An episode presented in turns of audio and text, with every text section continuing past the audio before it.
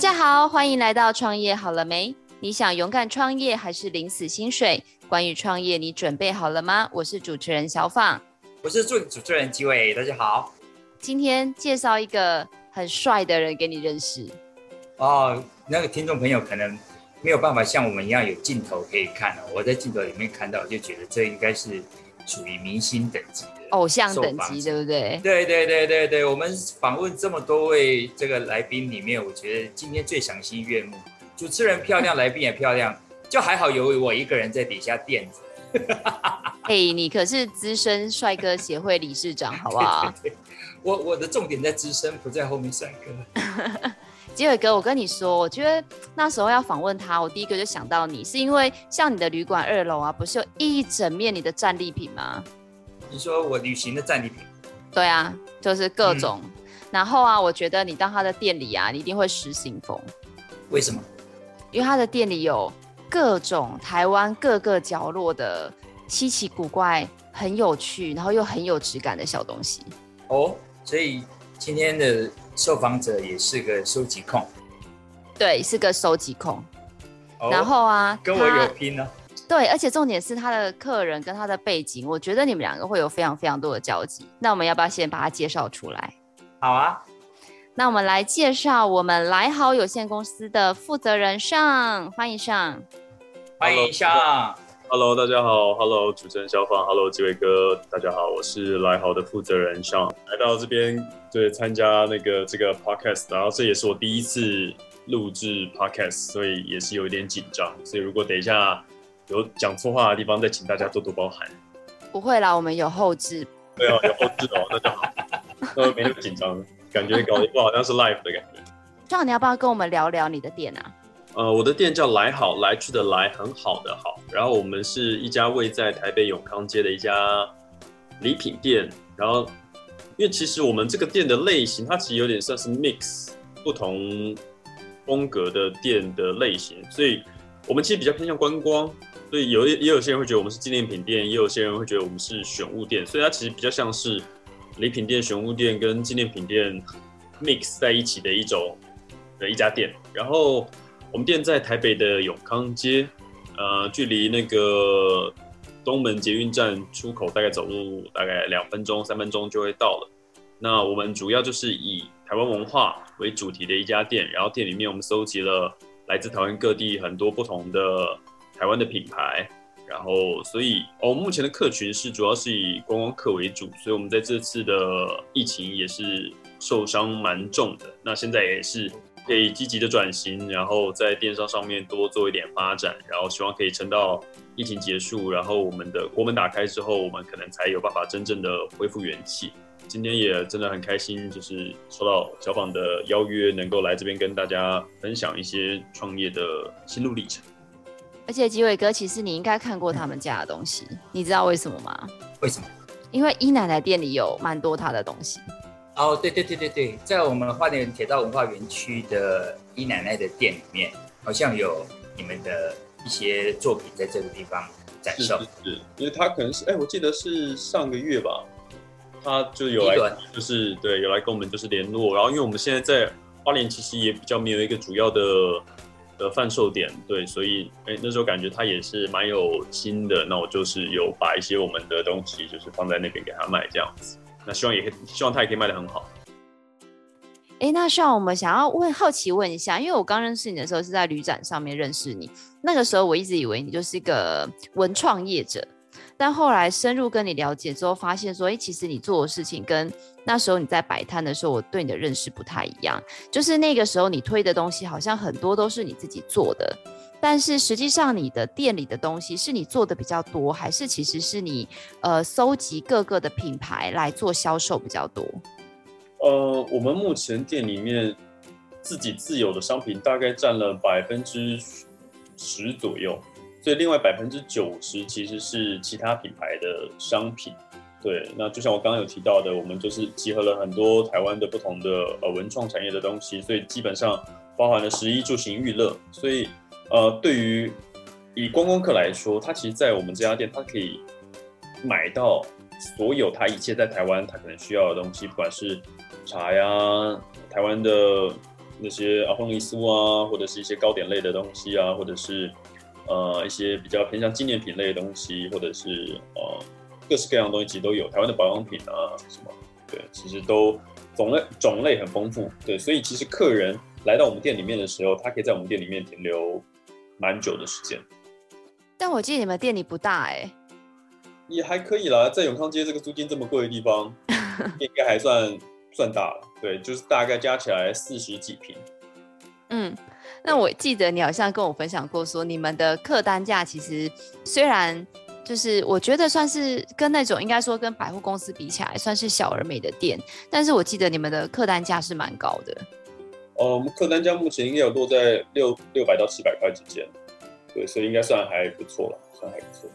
那当初怎么会想要进入这一行啊？当初进入这一行的原因，其实我们算是一个家族事业。那呃，我们家其实最早的时候是在建国商场，建商建国商场就是在建国花市，台北的建国花市对面有一个小小的类似像跳蚤市场摆摊。因为我爸妈他们在年轻的时候就是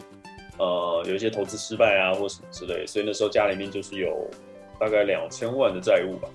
那那时候我爸在工在在报社工作，然后他的薪水可能每个月薪水下来之后就要拿去还钱，然后所以我妈那时候每个月基本上呃就都是要还二三十万的债务这样子。那那时候我爸妈就身边能用的资源、能借的钱、亲朋好友能借的全都借完了。对，那就是有一次在他们呃刚好有个机会去大陆旅游，他们所以他们就从大陆那边去进了一些小东西。来台湾，然后就找了那个建国商场那边卖。那在可能民国，嗯，在在十几年前，十几二十年前的时候，这种大陆的小东西其实台湾还没那么常见，所以那时候就是卖的还蛮好的。所以我们最早是从建国花市对面那个建国商场摆摊出来。我那时候跟我二姐在那边摆摊，然后后来那边那个地方生意慢慢的不好，然后我二姐就去公馆那边开店，因为我她我二姐希望说可以把就是。帮帮忙我妈他们还那个债务嘛，所以就是希望可以在呃其他地方开店，看有没有办法多一点营收。那公馆的店也是开了大概两年多，嗯，然后生意不能说太好，所以他后来又想说，那他再去找其他地方。所以后来就看到永康街这个点，后来发现永康街这个点其实，哎，这附近有好很多观光客，感觉是适合我们开店的地方。对，所以我二姐在那边开了一家店。那后来。就等于我大姐，我有两个姐姐啊，然后我大姐他们也在附近开了一家店。然后那时候我就是研究所毕业，然后我其实以前当过演员，但不红，对，不红，对，所以呃后来就决定也加入加入那个家里的生意，家家里的这个事业。所以那时候就在刚好在永康街那边看到一个点，我就也开了一家店。那因为我姐姐他们开的那时候都是卖比较中国风的东西，我就想说，那我可以做出一些什么样的区隔？然后后来就决定以台湾的东西。为主题这样子，所以才开始来好这家店。可是这一波的那个观光客大退潮，对于永康街的商家来说，好像就是整个打击都很大。哦，是啊，是啊，打击非常大。所以像永康街前前后后应该三四十家店收掉了，应该对啊。然后我我朋友就是专门卖坚果的，叫可夫莱。啊，在也在你朋友啊，听到也是我朋友哎，也让也让大家开始去思考说，如果今天大家等于都是靠人潮吃饭的，现在如果整个因为疫情的关系，我们怎么样把马路上的人流转换到网络上，变成是另外一个生意的来源，可能也是现在很多企业主在积极思考的一个方向。像刚刚你有提到说，你们现在产品还可以开始发展电商。那我们我们虽然一直都在电商上面，可是我们的消费者的实现端这一块，反而我们我们连发展电商的机会都没有，所以只好另外去做东西出来，在网络上卖。可是像我们这次真的是在疫情的时候，我们受伤真的很重，我们大概营收是掉了百分之八十五吧。对，从去年二三月，而且我们从去年只要就国门一锁，就封锁国门的时候，我们其实就已经。很辛苦了，然后所以其实我原本在永康街这边有三家店，然后原本员工也有大概呃快三十个人，那也是因为疫情的关系，不得不先把其中两家店收掉，然后然后也精简人力。但当然我不是一开始就精简人力了，那可能是真就是真的撑撑撑撑到一个撑到去年十月真的没办法的时候才就是跟我员工讲说，那哎，不好意思，老板可能继续这样撑，真的撑不下去，所以呃，我就是尽我法律上该有的责任跟义务，就是哎，我该给的资遣费发出去，然后然后可以的话，尽量帮他们找转介有没有不错的工作的机会。那现在就只有留几个员工，然后希望可以撑到疫情结束这样子。前人生中最大的挑战这样子，我所以我我我必须说，幸好我在疫情之前有开始发展电商，因为其实我之前在疫情之前，我们店的生意算蛮不错的。那那时候就觉得说，我就专注在实体门市。后来也是因为呃慢慢上轨道，所以我决定那哎，我希望可以再经营一个属于我们自己的网站，所以开始发展电商。但是刚开始电商的营收并没有很高，所以我那时候的想法就是说，哎，我就给。给我员工资源，那你就慢慢去玩，让你们慢慢去试这样子。那好险，是因为那时候有发展电商，所以在疫情爆发之后，我还可以依照依靠电商的现金流，可以勉强支撑住现在公司的营运。不然，如果说你看像这是三级警戒之后，假设我那时候没有做电商的话，我现在就会真的真的非常非常的辛苦，衔接一定来不及了。对，衔接会来不及，衔接会来不及，因为像。呃，我知道有一些店，他们可能以前就是只有发展实体门市，因为讲坦白话，没有人可以预料得到这个疫情的产生。就像我那时候在永康街开的第三家店，我那时候花了非常多的时间、金钱、心血，我觉得我把那家店做得很帅。然后因为我请了台湾很棒的室内设计跟视觉设计，然后我觉得把这家店，我都常跟人家讲说，我觉得把这家店放在任何一个世界上大都市。不管是米兰、伦敦、东京、纽约、巴黎的最热闹的一条街上，它都会是一个帅气的存在，而且它是一个在台湾做文创这一块，因为我会觉得台湾做文创这块大部分都是走那种比较偏向小清新的路线啊，就是整个空间白白的、干干净净的，然后很多的木头这样子。那我觉得我这家店，因为我这家店它用了非常多的铁件，然后它的整体视觉是以黑色，黑色系为主体的，所以那家店做出来的时候，我就跟那个室内设计师说，说我觉得这家店是到时候整个信义路上最帅的一家店，整个台北信义路上最帅的一家店，然后它会是一个很帅的存在，对，所以也正是因为这样子，我那时候在必须要收掉这家店的时候，才会这么的的的心痛。然后我二零一九年的，那是我二零一九年的。的一个作品，然后也是我觉得我在创业过程中的一个对代表作。那我是二零一九年的十一月开，二零二零年的十月就关了。呃，我们在社群上面就是，哎，我会我们的会计跟我讲说，哎，公司下个月前就要没有了。对，然后我那时候就知道说，啊，不得不做出这个决定。然后我就在我们的 Facebook 粉丝专业上面写说，啊，抱歉大家，就是我们真的撑不下去了，必须要。关店，然后你就看到底下很多人在边讲啊，加油啊，啊，怎么会这样子？就给我打加油打气。然后我就一个人走到后面的那个巷子里面，坐在汽车上面，在边一直掉眼泪。对，因为那个是，因为在二零一九年永康街那时候的人潮，你会觉得说，哦，我开家店完全没有问题，因为这家店的的租金蛮高的，租金蛮高的。但我觉得以那时候的人潮，应该是支撑这家店应该没有问题。你给我个一年两年，我觉得。我可以把这家店做起来，但是你说像疫情这种黑天鹅事件，完全无法预料到。对，所以该止血的时候还是得止血。是啊，如果说我那时候在去年的十月没有收店的话，我的公司所有的现金流其实会在今年的四月就已经没有。所以幸好我去年那时候有止血，没有硬撑，不然我会连我我连我的创始店都赔进去。这个创业的，我记得好像六年的过程中吧，有没有一些特别有有趣的事情可以跟我们的跟大家对对对分享一下？哦，因为我以前会在店里面呃上班嘛，我以前会在店里面站柜台，所以现在已经没有，我已经大概两三年没有在店里面上班了。那以前刚开始，因为自己就自己校长兼撞钟嘛，那时候还没有请很多员工的时候，就自己在一方面，你也希望说可以自己呃实地的去。在店里面有工作，你可以比较了解店里面的一些大小的状况。然后我们店里面因为很多日本观光客嘛，那那时候在店里面站柜台的时候，就会会常常会有日本的女性游客会找我拍照，然后说觉得哎还蛮开心的这样子。延续偶像这个职业，站会站到有粉丝就对了啦。我没有啦，就是对，跟那时候就是这个是上班的乐趣之一啊，就是嗯，偶尔就是你知道，还可以看一下日本妹子这样。对，就是旅游指南，我们一般都会说什么旅游指南有漂亮的女生，就旅游指南有一个很帅的店长这样。有那之前了，现在现在已经老了，没办法。年轻还是小鲜肉的时候还可以，现在没办法。你不要这样，吉伟哥现在还是每天在店里都有很多人找他拍照，好不好？我是人形立牌。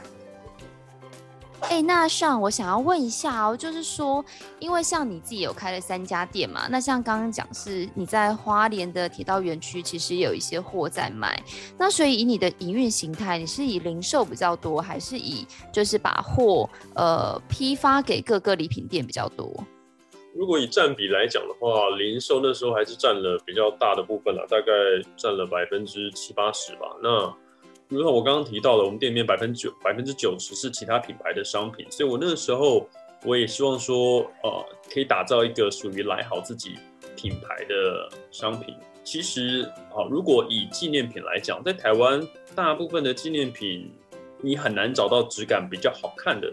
对，所以大部分的纪念品可能就是把一些很显而易见的台湾的符号不停的重制，不停的复制在不同的载体上面。我会希望说，今天当国外的观光客或游客来到台湾的时候，除了那些，比如说啊一零一啊，或者是中正纪念堂啊，纪念堂这类东西之外，他能够找到一些不同于这些符号的东西，又或者这是刻板的台湾印象或台湾符号，我可以把它做得更有趣一点，或者做得更不同于以往的感觉，让它是可以更有设计感或更有质感这样子。对，所以我那时候就是也做了一系列的商品，也有把它铺到台湾的通路去，因为我觉得我自己有商品，然后我铺到台湾的通路的话，这样子大家对于来好这个品牌能够的印象可以更强烈、更深刻，因为毕毕竟不是每个人都会来到台北永康街嘛。对，所以我那时候就是，哎，东西做出来之后，有陆续铺到呃一零一，然后诚品书店，呃林百货，还有一些电商平台，像是博客来。呃，等等，对，呃，所以就是希望说可以借着这样子的方式去拓展来好的商品线，因为我们店其实就是一个很，我我这边有一个优势是，呃，我做的很多商品，我其实可以先在我的店里面测试，因为如果说在我们店里面卖的好的话，基本上你在一零一啊、成品啊、生恒昌啊这些地方基本上不会卖的太差。对，所以我都可以在我们店里面当做作为是一个测试的地方这样子。那如果哎在我们店里面卖的好的话，我再把它铺去这些其他台湾的主流通路这样。但我有点好奇，因为像我之前在呃一些特殊的观光地区，他们的伴手礼店都会遇到一个问题，就是我好不容易研发了一个新的东西，结果。隔壁的店家很快就会来我家买了一个东西，然后去跟工厂说我要一模一样的，然后他就说：“你看，他就这样子都没有付我钱。”我就说：“你就是人家家的那个研发部部长啊，人家有付你一百二十块买了你一个钥匙圈，他不是没有付你钱。”但你们会不会也遇到这种就是呃竞争同业就是剽窃你的东西的状况，还是比较少？呃，目前是还没有看。到诶，因为我觉得，就举例来说好了，我之前曾经有我在国外看到一个磁铁的做法，然后反正它就是它其实也没什么，它就是一个铝铝片，然后上面是把它用的有不同的那个层次的打凸打凹这样子，然后我说觉得诶这做法蛮好看的，我就把它拿去问我的厂商说，诶，我想要做这样的感觉，有没有办法做？他说可以，然后后来就给我报价。那我就问他说：“哎、为什么？我觉得这个做法很好看呢、为什么台湾没有看到有在卖纪念品的店用这样的做法做这个磁铁？”然后那老板就跟我讲说：“哦，因为这个比较贵，台湾的厂商不愿意花这么多钱。”对，所以我其实我一直很强调一件事情，就是我觉得 CP 值这件事情是把台湾害得很惨的一个价值观，因为很多台湾人会觉得说。哦，任何事情都要讲究 CP 值，CP 值就是你东西又要便宜又要好。但正常来讲，这个世界上大部分的事情，比较好的东西，它正常来说就是比较贵。正常来讲，嗯、对，所以我会希望说，呃，我不希望说以低价当做是我的卖点，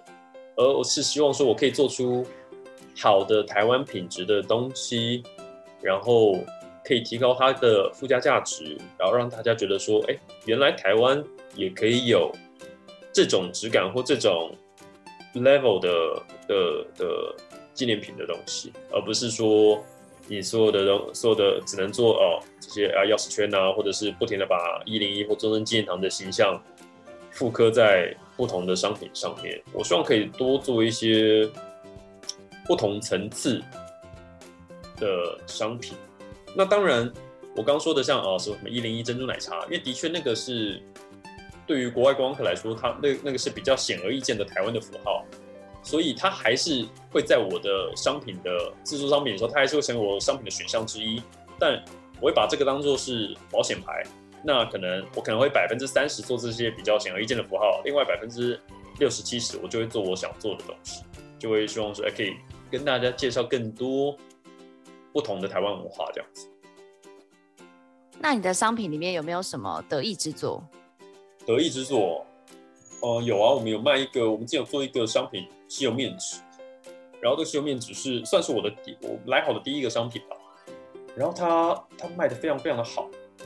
对，但是啊，可因为主要是日本光客很喜欢吸油面纸的这个商品，所以在呃国境封锁之后，在今年没有光客的情况下，它其实销售情况就蛮差的。但是在之前有光客的情况的时候，我们的吸油面纸我有把它铺去台湾的各个通路，然后是我们非常热卖的一个商品。那因为其实以吸油面纸这个品相来讲，大部分哦，你可能花个五十块，你就有办法在呃 Seven Eleven 康师美可能就可以买到一百张、两百张的吸油面纸。但我们我们的吸油面纸其实定价蛮高的，一百块，它就一百一百，它就呃一个大概九九点五乘以九点五公分的，呃，一个小镜子那么大而已。对对对，然后里面装了一百张吸油面纸这样子。对，我必须说，以吸油面纸来讲，它的价格非常的贵。非常非常贵，但是今天如果说顾客他的动机是送礼的时候，你可能买十本吸油面纸，他可以回去解决十个送礼的需求，花台币一千块，对他来讲，对这些日本光客来讲，便宜，而且又小小的易于携带。对对对，然后而且我们的那个吸油面纸其实。我们在可能图案或者是加工上面，其实都有花了一些心思，所以它会变成说，我有时候开玩笑，开玩笑跟人家讲说，哦，我觉得我很多的吸油面纸卖出去之后，它其实从来没有被打开过，它可能就是被放在某一个人的书桌上，或者是家里面，当做是一个旅游的纪念。所以今天当你的动机不同的时候，呃，你可以给予这个商品不同的附加价值。就很像我看过一个那个纸雕的便条纸，我不知道你知道知不知道我在讲什么？哦、就是他把对对对，那个我觉得也是很像你类似刚刚说的概念。当然我们没有像他们的那个那个那么精雕细琢啦，可他的那个纸雕的便条纸真的是做的非常非常的厉害。对，我也觉得那应该也是一辈子都不会拿来写字。对啊，你不会拿那个来写字啊？就是它虽然是便条纸，可是你哦没有，可它好像是你要你要一页一页撕撕完之后。你才会看到那个指标，对。然后另外一个，除了吸油面纸之外，有另外一个商品是，嗯，我以台湾的茄纸袋，现在就是那个在菜市场啊，或者是，你知道很多人都说拿来放，我我都跟人家讲说，这个是在菜市场拿人家拿来看韩籍的，铺在地上看韩籍的那个东西。就是我，呃，我以这个袋子作为一个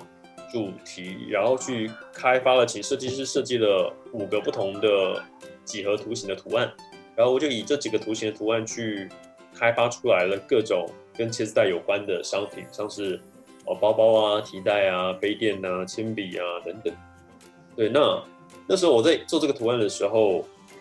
我母亲啊，我母亲就跟我讲说：“哎，你怎么会拿这个东西来做？这个这个袋子很怂啊，这是谁要买？”那结果其实，在我们店里面卖的还不错，就在卖来卖去还蛮好。因为像这个袋子其实是很多。观光客他可能来到台湾的时候，他他认知的台湾图腾之一，像之前有很多观光客，他可能来台湾的时候，他会把呃客家花布当做是一个他心里面认同的台湾的印象，对。嗯、但我那时候希望说可以创造出另外一个图腾或者是画面，是让国外的观光客来到来到台湾之后，来到台湾之后，他看到这个图像，或者是他未来在哪个地方看到这个图像，他就会想到说啊，这个是台湾，这个是台湾。对，所以呃，我就用这个图案去开发了很多不同的商品。那我觉得我想要做的事情就是把一些台湾人心里面，大部分台湾人心里面曾经认为哦很土、很怂、很俗气的的元素，我希望可以把这元素重新改造设计之后，它可以变成是一个有质感的呈现。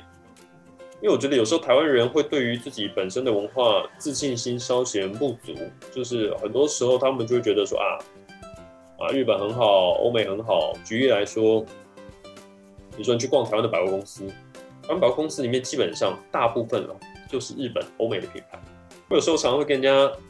举个例子说，哎，今天如果我是哦日本人的话，我有日本朋友来台湾玩的话。我一定哦，他可能来到台湾之后，他可以一定会有一个非常强烈、强强烈的民族的优越感。这个台湾的都在卖我们的东西，有百货公司里面都是日本的品牌这样子。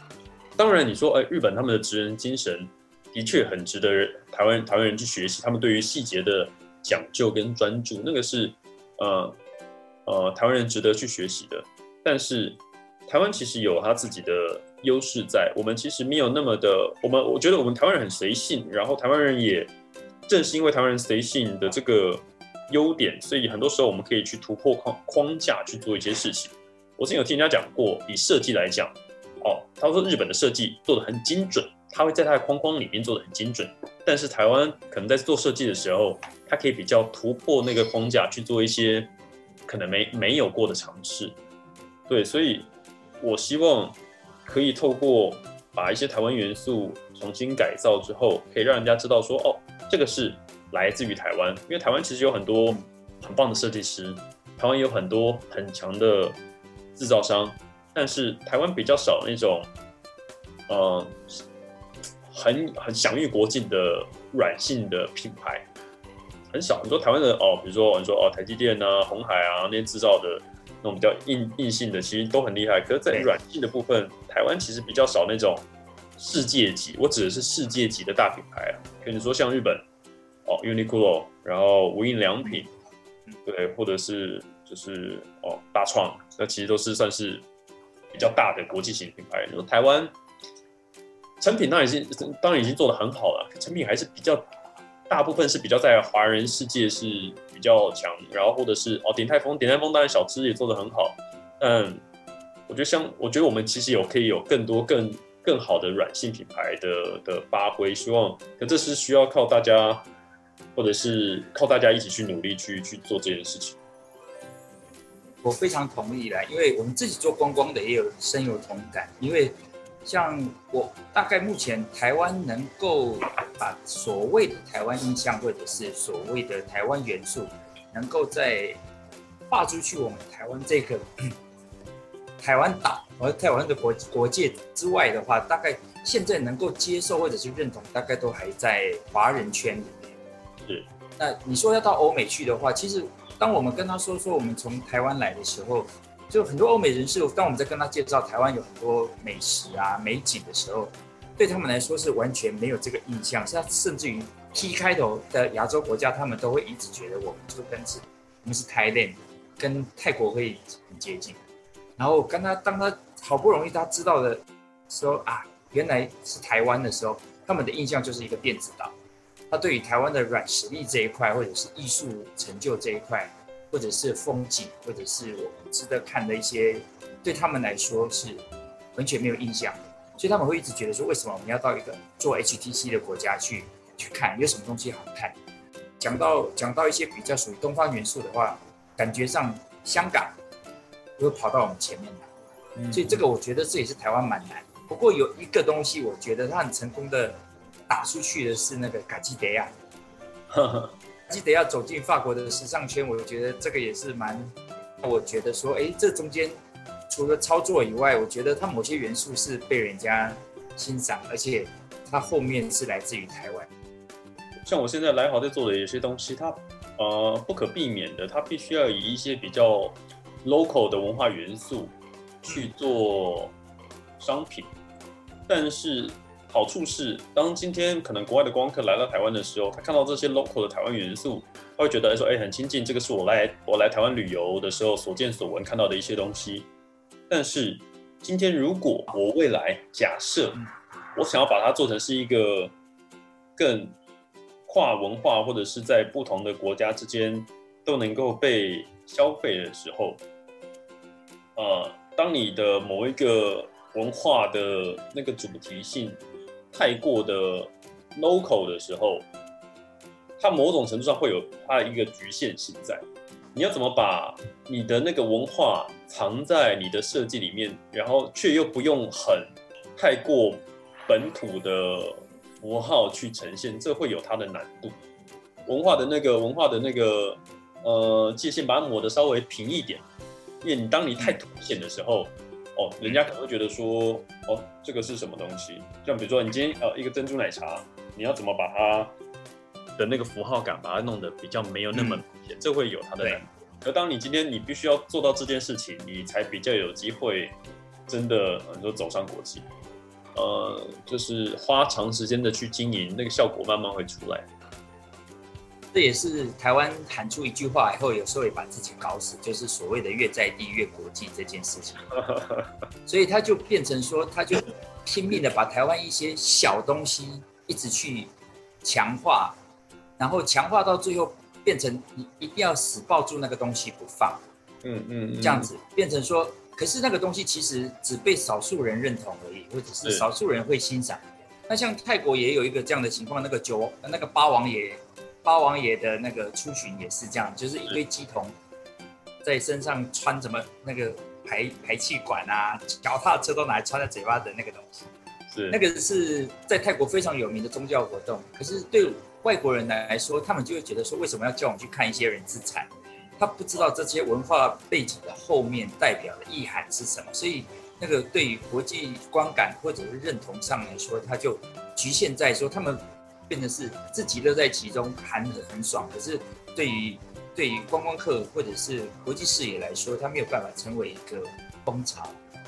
哎，上我记得我当过一次你的学生，那一次啊，就是你跟学生们一些我做伴手礼店的业者分享了蛮多你在经营上的心得。那事后其实我有帮你私底下做过一下那个学生的调查，他们都觉得很有收获。真的吗？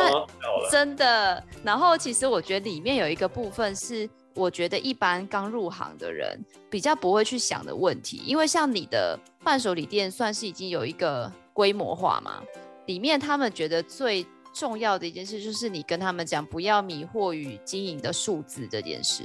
听众朋友分享一下，就是这一段的部分，就是营业额跟你真正赚到的钱，其实可能是不一样的。我并不是我们家，我们家我们算是一个家族事业，所以很多事情我们是自己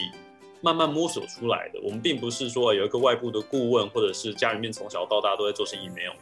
对，我们就是一个。我们家就是一个小康家庭，然后我爸爸以前在报社当记者，我妈妈就是一个家庭主妇，所以其实对于做生意这件事情，都是一步一步、一步一脚印，慢慢的去从错误中学习。对，那包括我自己在开这家店也是一样。那所以中间我觉得有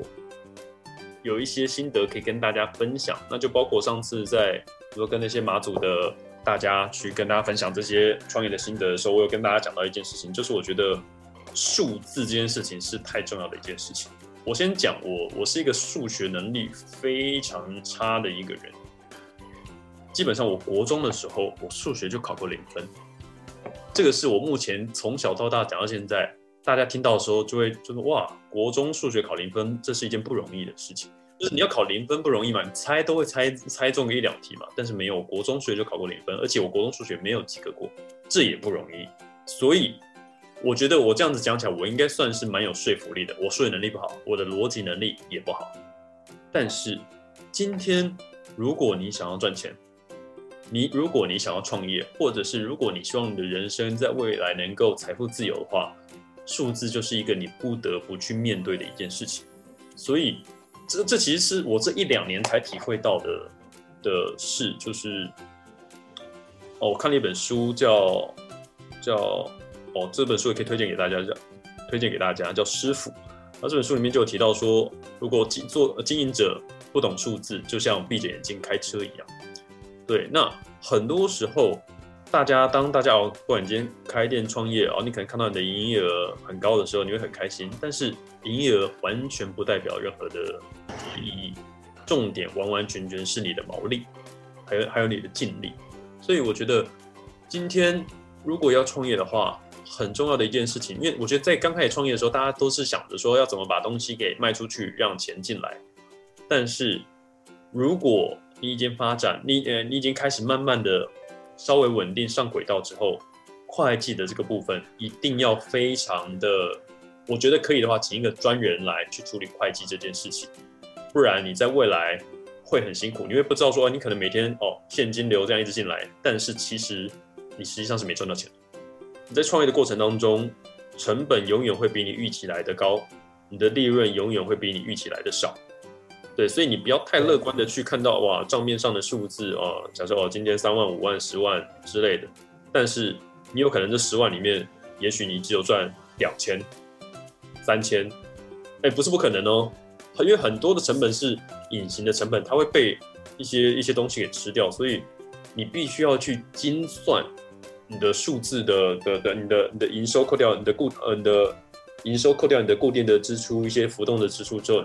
去算出来到底你赚了多少钱。所以今天如果说你没有办法精算的时候，那你就必须要一个专业的会计来帮你把这件事情做好。但是今天专业会计他就算把哦这个月的这个损益表交给你看的时候，你也你也必须要有办法去解读损益表上面的数字代表的意义。才可以。所以今天，如果你想要创业，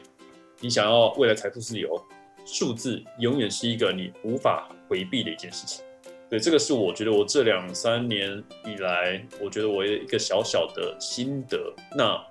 就如同我刚刚一开始提到的，我相信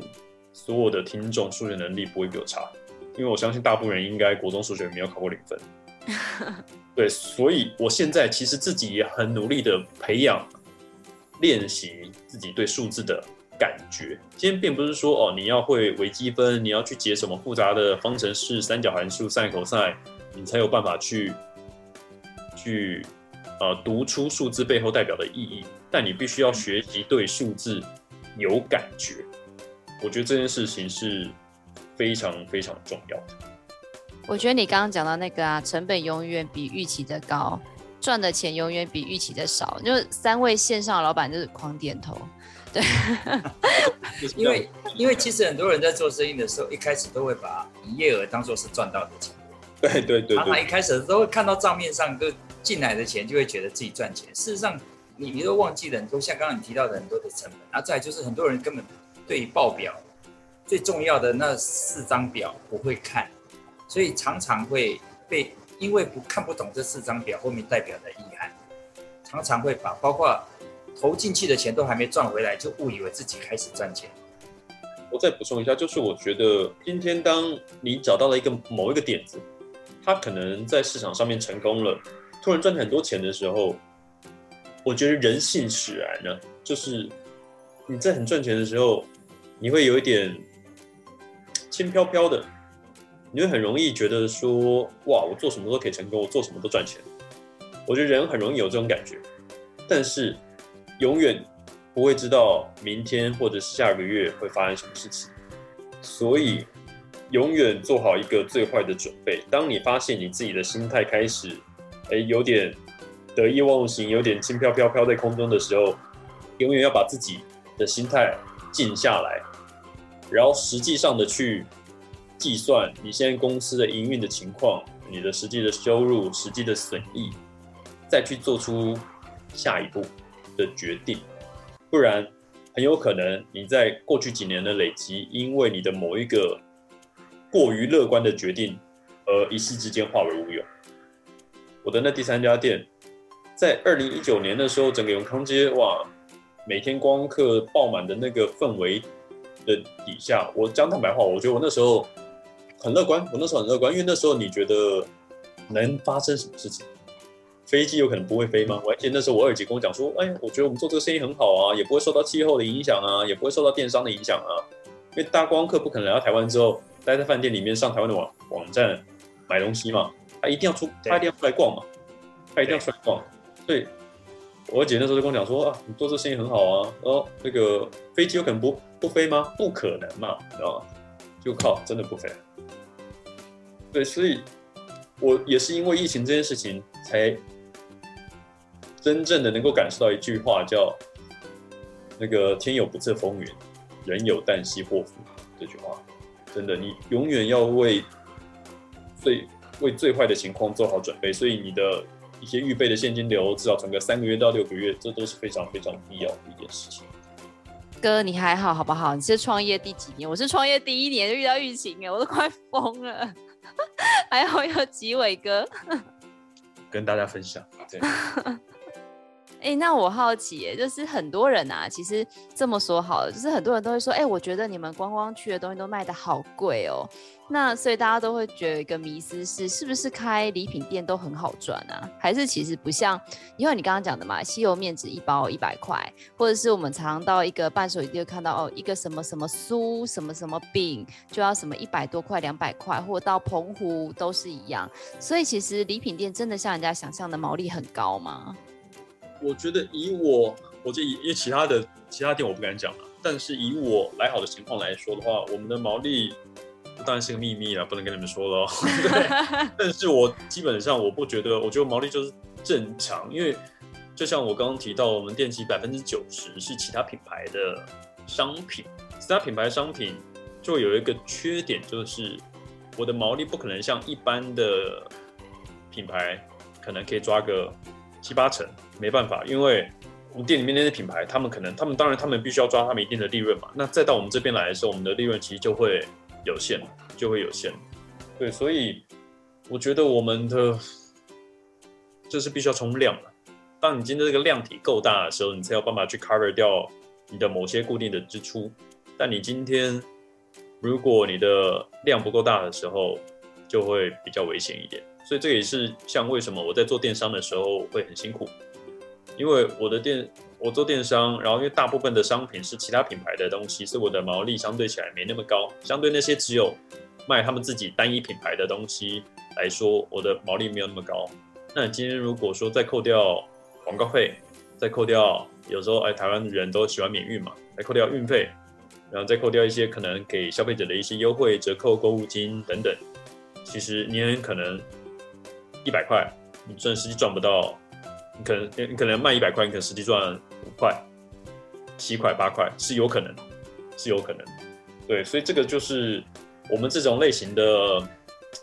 姑且称之它称它为选选物店好了，选品店好。这个就是我们这种类型的店的一个比较大的一个缺点。对，但我们的优点就是，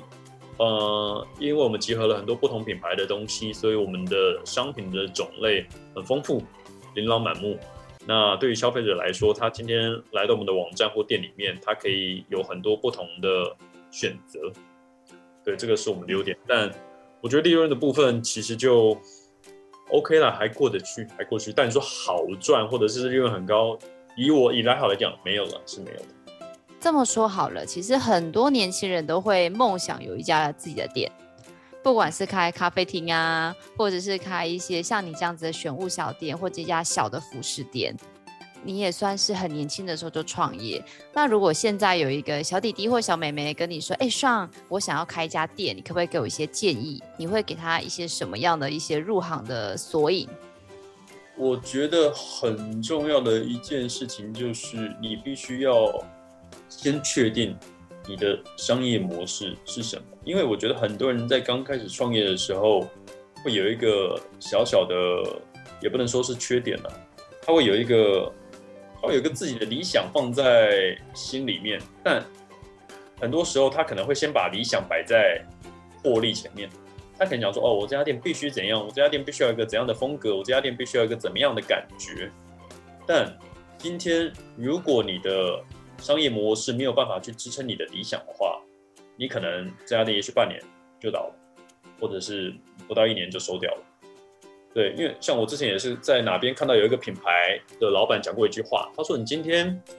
对不管是做商品也好，你总是希望说传达某一些理念，把某一些你的你的理念传达出去嘛。但如果今天你没有办法支撑你的商业模式的话，你要怎么去传达你的理念呢？所以很多人会是哦，他可能开家店，开开开，可能刚开始开个三个月，他说哦，我就是要我的帅你不懂，我的帅是孤独的，嗯，对，我就是要开一个这样子的店，对，你们不懂那是你们的事，我要找懂我的客人，但你很有可能在懂你的客人发现你之前，支撑你之前你就倒了。所以，所以我觉得很重要的一件事情是，不要把顺序搞错。很多人会先把哦理想放在前面，然后再再放哦社会责任，再再其次才是赚钱。但我觉得很重要的事情，你要先把赚钱放在前面。你要先有办法获利，你有办法有足够的盈余去支撑你的租金，去照顾你的员工，支付你员工的薪水，然后各式各样的成本之后，你再来谈你的理想，因为。我觉得今天，除非你是哦含着金汤匙出生，你家里面每个哦有家里面给你支撑，每个月哦三五十万、一百万这样投你，OK，那我觉得 OK，你可以随便玩哦。家里面的资金雄厚，可以这样支撑我的话，我也可以开一家哇很有很有艺术感的店，很有氛围格调的店。我可能店大大的，中间只放一个东西，哇，人家进来之后就觉得哇，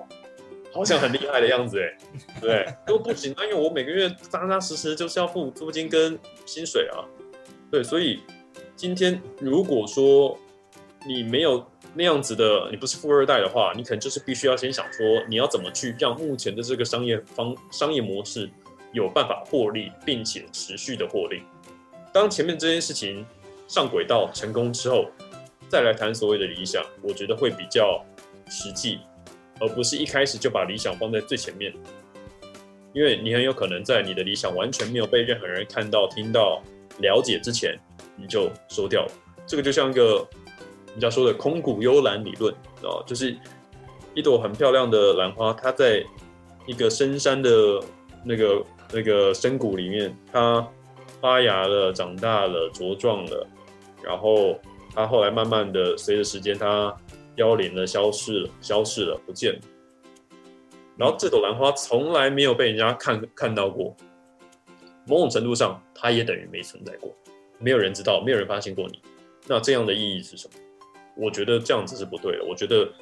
今天你创业，当你想要传播、散布或者是传达某一些你的想法、理念、你的坚持的时候，永远先想说我要如何可以让我这家店可以活到活过下个月，活过明年，再来谈之后的理想，你会更踏实。这就是我们常常讲说。朋友只要在开公司之前，我们有机会聊到，都会先讲一句话，就是开公司的目的是什么？其实就只有两个字，叫盈利。对啊，是啊。他也有一句话叫做“先够巴豆加够虎咒”，意思就是说，我们要先满足马斯洛他在讲人类最基本需求最底下的这一层，因为没有办法存活下去的话，所有的所有的想法都不可能变成存在。你已经非常完美的演绎了这一个 这一个概念。是是是，所以我觉得，所以我才特别佩服那些白手起家人。因为你说讲坦白话，我算白手起家嘛？我其实也不算，就是我这来好是我跟我母亲一人一半。所以你说在刚开始开店的时候，哦，家里面也是有去帮助我开这家店。那当然我自己也是一个很努力的人啊。我虽然说我不是一个聪明人，可是我是一个很努力的人。对，所以我也很努力的把这家店呃努力经营这样子。但是有一些人，他可能是家里面真的完完全全没有资源的，他可能就是。自己去，不管是信贷也好，或者是什么跟朋友借钱，他就可能我刚借了一百万，一百万可能对刚开始创业的人，他也许是一笔大钱。你说，可是，一百万在创业的时候开店或什么这一百万，咻一下就没了，一百万一下就没了。对，所以我觉得特别佩服那些白手起家，他就是把他的身家赌进去，就是赌进去。哎，我今天如果创业失败，我这一我可能一两百万，我回去当个普通的小上班族，我可能要花个。好几年的时间才有办法还这一两百万，所以我特别佩服这些真的是完完全全白手起家的人，因为他们是赌了他们的人生，希望可以把他们的人生赌在他们这个心心念念的事业上面。跟那些哦家里面本身就有很多的资源哦，家里面就是给了你哇五百万三五百万，然后每个月就是哎租金没关系的，就是反正我每个月支援你嘛，我每个月家里面都有钱给你嘛。然后我觉得跟这些人相比起来，我觉得那些白手起家才是真正让人家我从心里面打从心里面佩服的人，不容易啦，不容易。因为讲白话，我觉得哇，今天如果说是我，呃，我完全没有任何家里面资源，你说去借个两百万丢进去，然后两百万可能哦三个月烧光了，我敢不敢？我不见得敢，我不见得敢。对对，任何靠着自己双手努力打拼起来的人，都是要给他们十二万一，对，摆摆手。所以照你刚刚的讲法，有些时候不要一开始就去做太规模化的、大规模的这种规划，反而是按照阶段性的这种目标设定去踏实的去把你的，如果是白手起家这一些。嗯，不要一开始就把市场占有率啊，或者是这些东西去太放在脑子里面，可能会好一点。对啊，我我我还是觉得先求稳。很多公司在规模小的时候都没事，嗯，倒闭的时候往往就在他们扩张的时候。对，所以在扩张的时候要特别特别的小心，因为比如说你可能请一个新的员工，我们刚刚提到的那个数字嘛，当你请一个新的员工的时候，你必须要计算出。哦，你花的这个我不知道三万四万，你必须要这个员工必须要代替你多带来多少的产值，你才有办法去 cover 那四万，而不是说哦好啊，反正现金流进来的很快嘛，那没关系，反正每天现金流进来的很多，就钱小钱嘛，花花花没关系。但我其实我之前就有点犯了这样子的毛病，当然这也是一个经验的学习啦，所以这会让我之后未来对任何的公司的。支出会更审慎小心，并且精算是否能够带来相对应的效益。这个真的没有没有亲身经历过这一段的话，你常常会把一个人的薪水当做是聘用的成本。花现金很容易，赚现金很难。而且有些时候，请人容易送神难，常常会这样子。对啊，所以有时候我之前也是听人家讲说说呃，有些员工会。说哎，为什么辛苦的是我？像之前我不知道这是真的还是假的。以前不是有一个红海底下的工程师问问郭台铭董事长说，哎，为什么卖爆肝的是我，亿万富翁是你？然后郭台铭是不是跟他讲说，郭董就跟他讲说，我把我的身家、人生身家赌进去了，你有吗？我不知道是不是真的啦，我真有，好像在网络上听过人家这样讲。但我觉得这、嗯、这很实在话，没错啊，就是。今天对于员工来说，他的风险相对的比较小，因为今天这个是世界上的现实嘛。你今天要很，你今天想要获得比较高的报酬，你就必须要承担比较高的风险，就跟你投资理财一样。你今天想要很低很低的风险，那相对的你的报酬也会比较低。对，所以今天当我必须要承担这样子的，我有可能啊负债千万、几千万的风险的时候。那我在赚钱的时候，我理理所当然的，我也应该要赚的比较多吧？因为承担风险是我，不是你啊。对啊，嗯，所以当老板不容易啊，当老板不容易。其实我那时候在做前置访问的时候，我觉得他有一句话，嗯，我觉得蛮感动我的。他说：“虽然我不是富二代，但是我是一个很努力的人。我希望能够透过我自己的努力变成富一代。”对啊，是啊，是啊，没错，我要成为自己的富一代。我是一个。我觉得我是一个蛮持之以恒的，蛮持之以恒的人。然后我也是一个很，我我的确是一个努力的人。成功吧，对，就是成功了。其实就没有什么。我我希望在很多事情上面，我可以证明我自己是，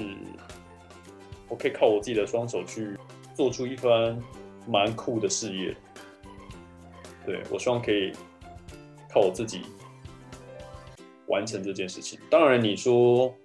中间会有一些波折，会波澜，但但的确啦，就像人家讲的那些老话，就失败都会是你的养分。所以你说像二零一九年遇到疫情的这个挫折挫败，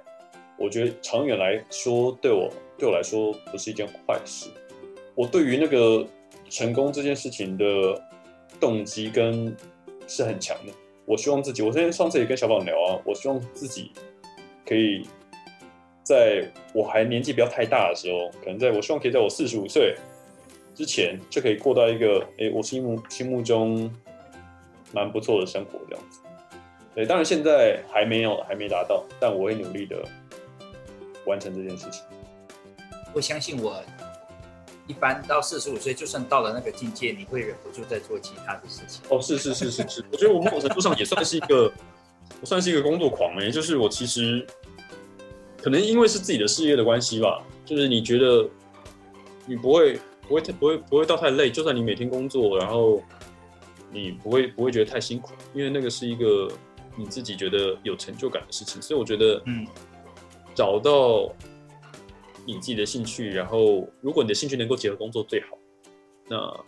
试着想办法在你的每天的工作中找到一些成就感。我觉得那个是很重要，成就感不见得是赚钱，而是，嗯，某一个会让你觉得感动的小时刻，感动的时刻，我觉得那那其实就很重要。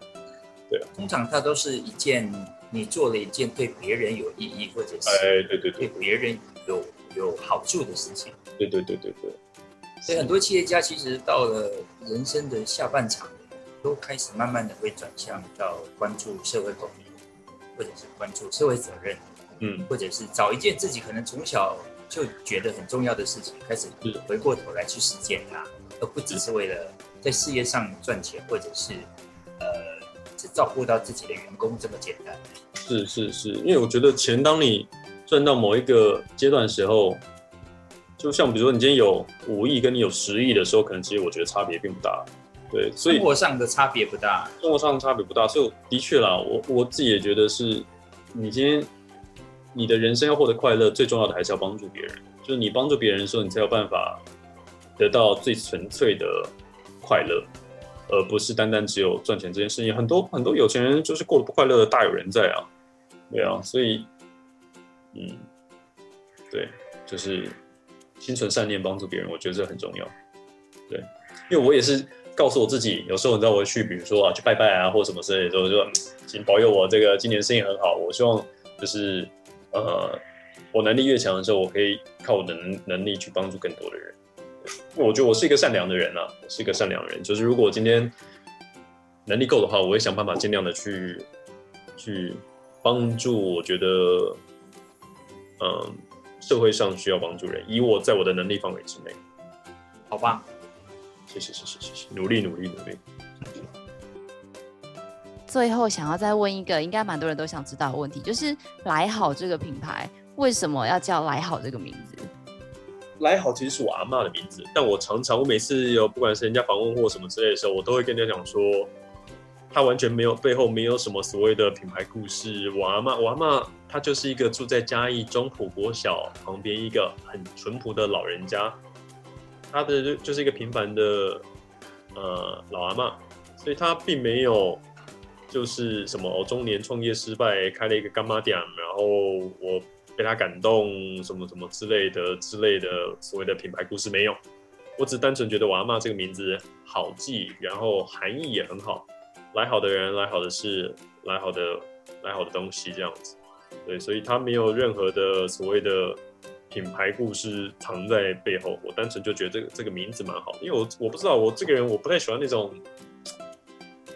不太喜欢那种很虚伪的东西，就是啊我就没有什么品牌故事，你就硬要我掰一个什么我我阿嬷以前怎样怎样，没有没有没有，就像以前不是有一个品牌就是呃卖一个什么豆腐还是什么之类，然后说什么什么奶奶去学了一个什么豆腐，我老婆，对，然后后来发现根本没有这件事情嘛，就是我不知道，我就觉得这蛮鸟啦，就是就是。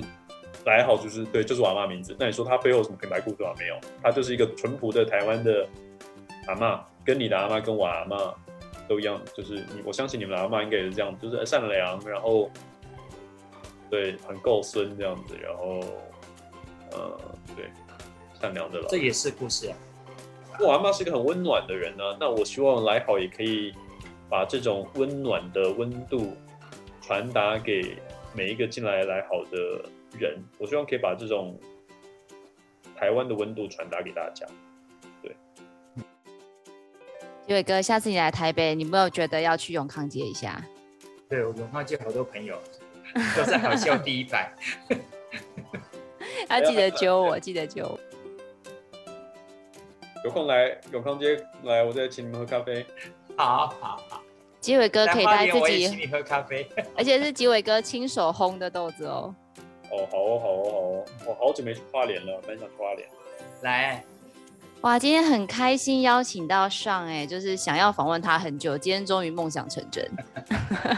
谢谢谢谢。那我们非常感谢 Sean 今天跟我们分享关于礼品或选物店的这个行业。如果大家想要更多的了解 Sean 的店，我们也会把相关的联络资讯放在下方的资讯栏。创业好了没？我们下次见喽，拜拜，拜拜，拜